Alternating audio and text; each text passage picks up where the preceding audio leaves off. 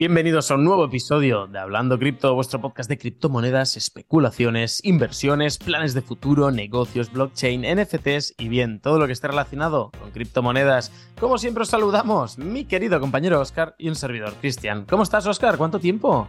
Buenos días, buenas tardes a todos. Bienvenidos una semana más a vuestro podcast favorito de criptomonedas. Esta semana yo me encuentro a maravilla, Cristian. Muy, muy, muy bien. Y esta semana os traemos un caramelito, una de esas cositas que nos gusta tanto y que anticipamos. Es decir, muchas veces habéis escuchado el compra el rumor, vender la noticia, ¿vale? Como fue el caso de. En este caso vamos a hablar de Ethereum, vamos a hablar de su actualización que se viene, que es Cancún, ¿vale? Y eh, ya lo hemos hecho en muchas ocasiones con Shanghai, eh, lo hicimos en su momento con eh, el IP, no, sé qué, la IP 1559, que fuimos los primeros en, hablarla, que es cuando Ethereum de cada transacción iba a quemar el gas, etcétera, etcétera, aparte.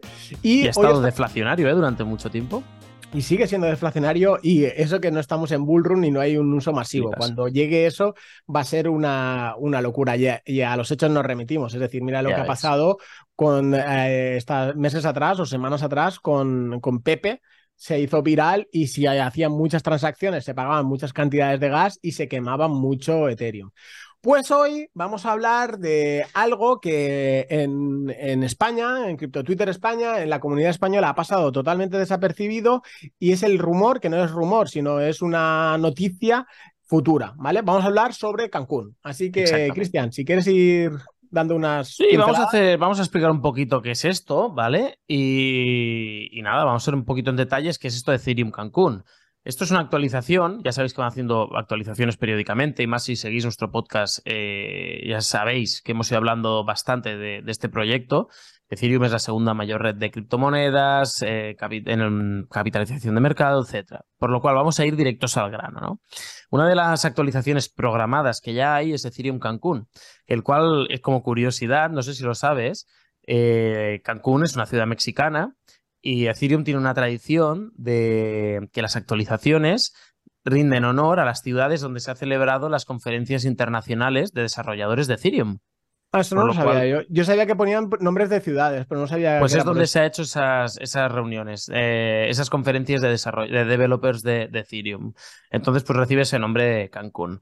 Eh, igual algún día llega Ethereum Barcelona, podría, podría ser, o Ethereum Madrid, quién sabe, ¿por qué no? Pero vamos a ver, vamos a ver, esta actualización, ¿qué mejoras trae? hay muchas, ¿vale? Eh, tiene varias mejoras, pero nos queríamos centrar sobre todo en dos cambios fundamentales que yo creo que, es también los que están recibiendo mayor atención y que yo diría que son los puntales que hay que tener en cuenta. Primero son la introducción de, las actualización, de la actualización DNEP, que ahora te lo explicaré, y luego una revisión del protocolo de la tasa de gas, que eso es importantísimo, porque como tú bien decías, oye, esto de Ethereum y, y, el gas, por más que lo arreglan, todavía no acaba. Que sí que va quemando, pero todavía el gas a veces es una locura. De hecho, tú y yo tenemos todavía fondos, Oscar, que están en Ethereum decimos, es que pasamos de moverlos porque no queremos, yo qué sé, mm, no sé si tenemos la pasta que sea. Imagínate que tienes mil pavos y no quieres gastarte 50 en fees porque dices, lo encuentro una aberración. Me voy a esperar a que bajen más las, las tasas. Pues bueno, eh, la primera de estas es el de DNEP, que, que yo creo que es la más importante y la crucial de Ethereum Cancún. Y básicamente lo que hace es mejorar por bastante la escalabilidad de, Bitcoin, eh, de Ethereum, eh, porque introducen las que ya son famosas, que hemos visto aquí en Polygon, etcétera, las rollups. ¿Vale?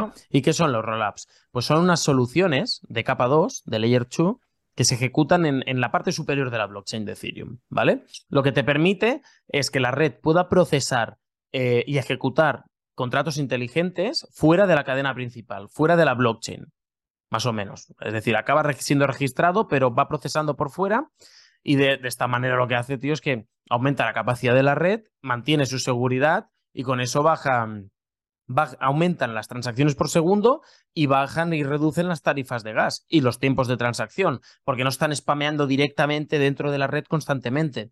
Los rollups van en layer 2, pu, lo inscriben todo de golpe. Entonces allí eso es un cambio brutal. Y no quiero saber qué dolor los programadores que han tenido que hacer eso. Es decir, no sabría ni cómo plantearlo sin perder seguridad. Es decir, para mí una locura esto. Y, el que creo que es más importante y que merece más nuestra atención. Pero luego está el otro, que es el, del money money, la pela es la pela que tú dices, que es los cambios en las tarifas de gas. Esto yo creo que es la crítica más común que tiene Ethereum, es lo que te cuesta mover, mover pasta, mover lo que sea en su red. Y más cuando hay alta demanda, te, puedes morir. Es que te puedes morir porque dices, es que ya paso, hombre.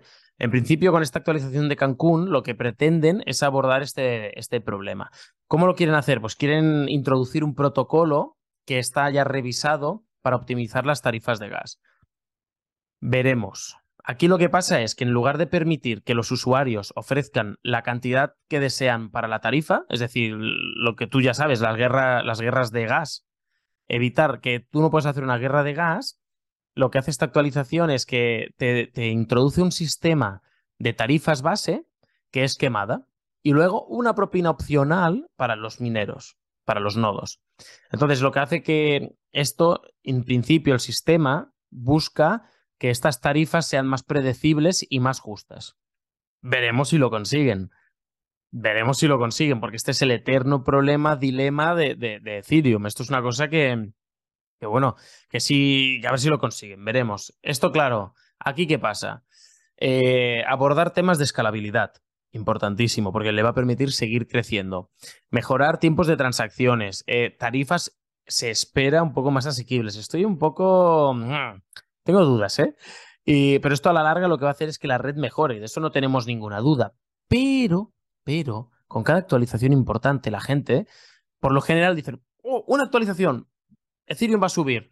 Bueno, vamos a verlo. De hecho, aquí el editor os va a poner un gráfico que lo hemos sacado de Drae, de nuestro querido amigo Drae que vino al podcast hace unos capítulos atrás, en el cual nos muestra el gráfico qué ha pasado cuando se han hecho las actualizaciones, ¿no? Y por ejemplo, si, si estáis, como estaréis viendo en pantalla, os lo voy a relatar y narrar yo para nuestros oyentes que estén paseando, cortando el césped, o sea, lo que estéis haciendo.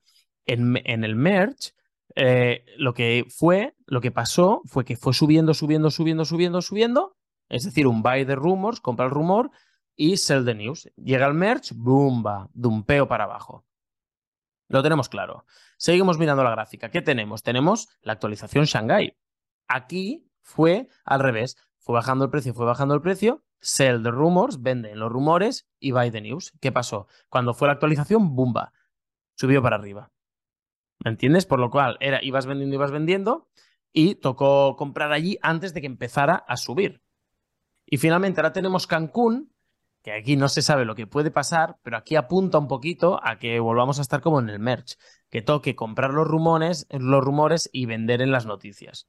Así como en Shanghai compramos en cuando vale, salió Shanghai, compras y empieza a subir, pues aquí tiene pinta que pueda ser al revés, aunque claro, esto no hay nada predecible y no sabemos lo que puede pasar.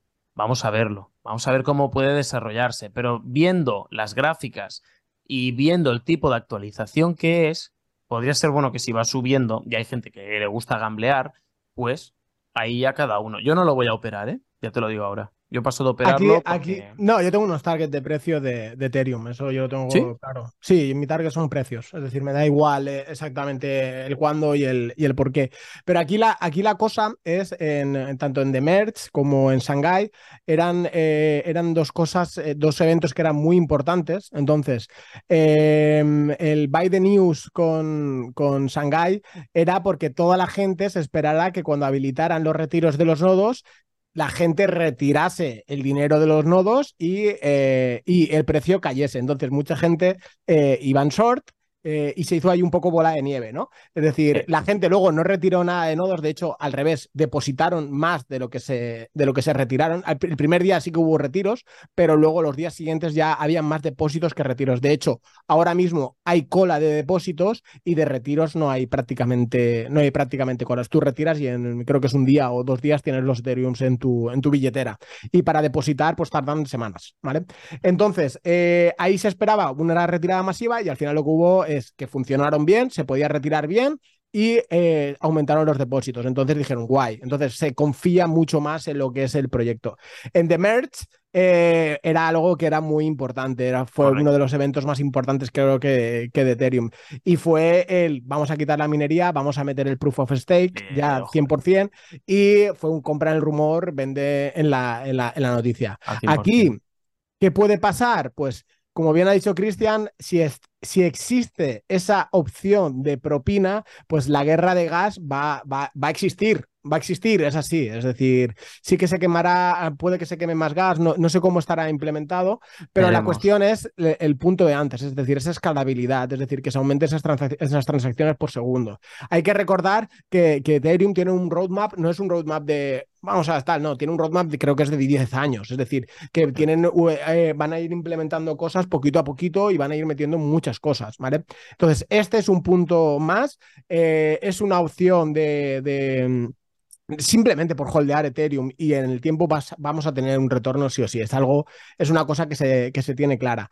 Pero eh, que sepáis que somos prácticamente de los primeros que os estamos diciendo, oye, esto funciona así, va a venir una actualización. Ya lo dijimos en el EIP 1559, me acuerdo yo que nadie hablaba de eso y, yo cuando lo leí dije, hostia, pero es, que nadie, ni en ningún tipo de prensa española, ni en Twitter, en ningún lado ha hablado de esto. Y digo, pero esto es una puta locura, lo que es que se va a volver deflacionario. Es decir, es que se entiende esa, esa magnitud, pues esto es lo mismo. Es decir, si esas, esas TPS aumentan, si, ese, em, si con esa escalabilidad van a haber Layer 2 que se van a ver afectadas positivamente, que pueden ser a lo mejor los caballos ganadores, eh, ZK Sync, eh, eh, Arbitrum, Optimist y no sé, ya hay un par más, son va a ser opciones de, poder hacer, hacer mucho dinero. Nuestro caballo es Ethereum. Eh, nosotros seguimos con Ethereum, que aunque suba o baje menos, al fin y al cabo lo que buscamos es esa constancia a, medio o largo plazo. Es que es inevitable. Ethereum yo creo que es inevitable. A la que consigan corregirlo bien, es inevitable. Pero al fin y al cabo, como hay tanta usabilidad, es decir, tiene tantísimas transacciones, muchos Ethereum killers y luego nadie puede con ella. Es decir, nadie puede con ella, ni te van a tener esa opción ni nada. Tienes que unirte a él.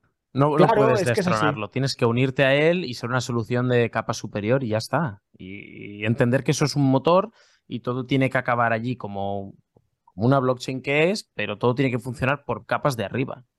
Totalmente. Y esta, esta, actualización, pues probablemente haga que, el precio se vaya para arriba. Aquí la cosa o, el dilema, ¿no? O la, pregunta es eh, ¿cuándo? ¿Cuándo va a pasar esto, Cristian? eso. No lo sé, yo no dímelo tú. No, a ver, ellos eh, lo tienen planificado para eh, octubre-noviembre de 2023, ¿vale? Es decir, dentro de unos cuantos meses. Por eso nosotros avisamos con, con, mucha antelación, como ya hemos hecho con todas las actualizaciones. Eh, pero conocemos Ethereum, conocemos cómo trabajan y como ya somos perros viejos, es decir, que llegue a este final de 2023, ¿puede ser? Sí que probablemente se retrase como ha pasado con todas las actualizaciones, pues, pues también. Que probablemente se junte en el primer trimestre de, de 2024 y Aquí tenemos otra, otra signal, otra, otra señal más de, de, que se están juntando astros, ETF, eh, Bitcoin, precio spot, halving Bitcoin por otro lado. Eh, ahora tenemos esta actualización de Ethereum. Se están juntando poco a poco, se van posicionando las, las fichas para ese 2024 que creo que va a ser nuestro año totalmente. Que se está, bueno, es que no, no podemos hablarlo todavía, pero hemos hecho una operación Lambo ruina extrema no podemos decirlo, no quiero decir nada porque hay gente del Team Christian que me odiaría si supiera algo. Pero no. Si sale bien la contamos, si no, nos callaremos como putas. Y esta sí que sería la, la primera operación creo que. Bueno, a lo mejor la contamos también. la contaremos. Vaya bien o vaya mal, la contaremos. Pero hasta que la operación no esté terminada, no se puede contar. Eso ya sí que lo sabes, que no me gusta nada gafarlo. Pero hasta que la operación no esté completa, no se puede decir nada. Pero hemos hecho, cambiando un poco de tema ahora, hemos hecho la operación Lambo Ruina bastante potente, diría, a nivel conjunto, ¿no? Y veremos cómo, cómo, cómo avanza y si somos unos visionarios o unos cafres que flipas. Sea como sea, vais a ver cómo ganamos o perdemos dinero en primicia, os lo vamos a explicar a todos, ya lo sabéis. Esto no, no nos callamos, no nos sabe mal, es un, constante aprendizaje. Que, que da, igual, no voy a dar más detalles, pero unos locos y unos temerarios igual también, ¿no? Sí, sí, se puede, se puede tachar de eso. Es decir, si quien nos escucha, la, vida, es eso. a ver, venga, vamos a hacer una encuesta. Ahí, os leemos en los comentarios si os hacéis una idea de lo que estamos haciendo. Venga. Y quien gane, eh, le daremos la enhorabuena. Le diremos, has acertado, eres un crack.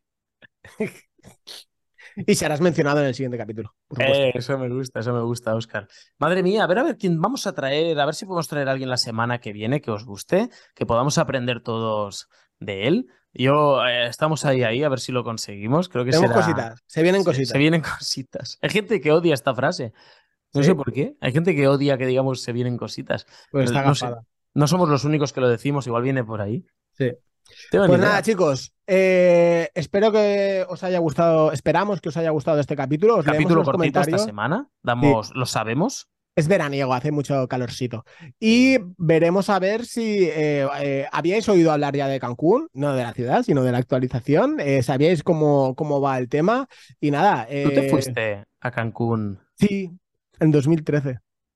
Hostia, hace ahora hace justo 10 años, tío. Qué fuerte. Ah, pensaba que era otro viaje que habías hecho full crypto. No, ese fue Punta Cana. Ese fue Punta ah. Cana. Este me lo hice antes. Este lo hice antes. ¿Cuánto te costó Punta Cana? Hostia, no me acuerdo. ¿Cuántos Bitcoin? Dos mil o tres mil euros, creo. ¿Dos mil euros? No, ¿Cuántos Bitcoin? No me acuerdo, eso no, no, quieres acordarte. Cuando se vende, se ha vendido. Y, no, no se mira. Es una, decisión que, que, cuando la aprendí eh, me, me sirvió para, para vivir mucho mejor. tranquilo. Sí, porque luego vas, ostras, es que vendí, es que no, se ha vendido, a tomar por culo. Y si es una moneda que no tengo más, me la quito de todos los seguimientos, a tomar por culo. sí, sí, sí. y ya, no... Ya, no, ya no sé si sube o si baja. A veces luego me entero de que ha subido mucho, otra vez me entero de que se ha ido al suelo y digo, bueno, pues nada, estuvo bien. ¿no? Pues nada, chicos, un abrazo y que tengáis un excelente y fantástico día. Y nos vemos en el próximo capítulo. Adiós. Adiós.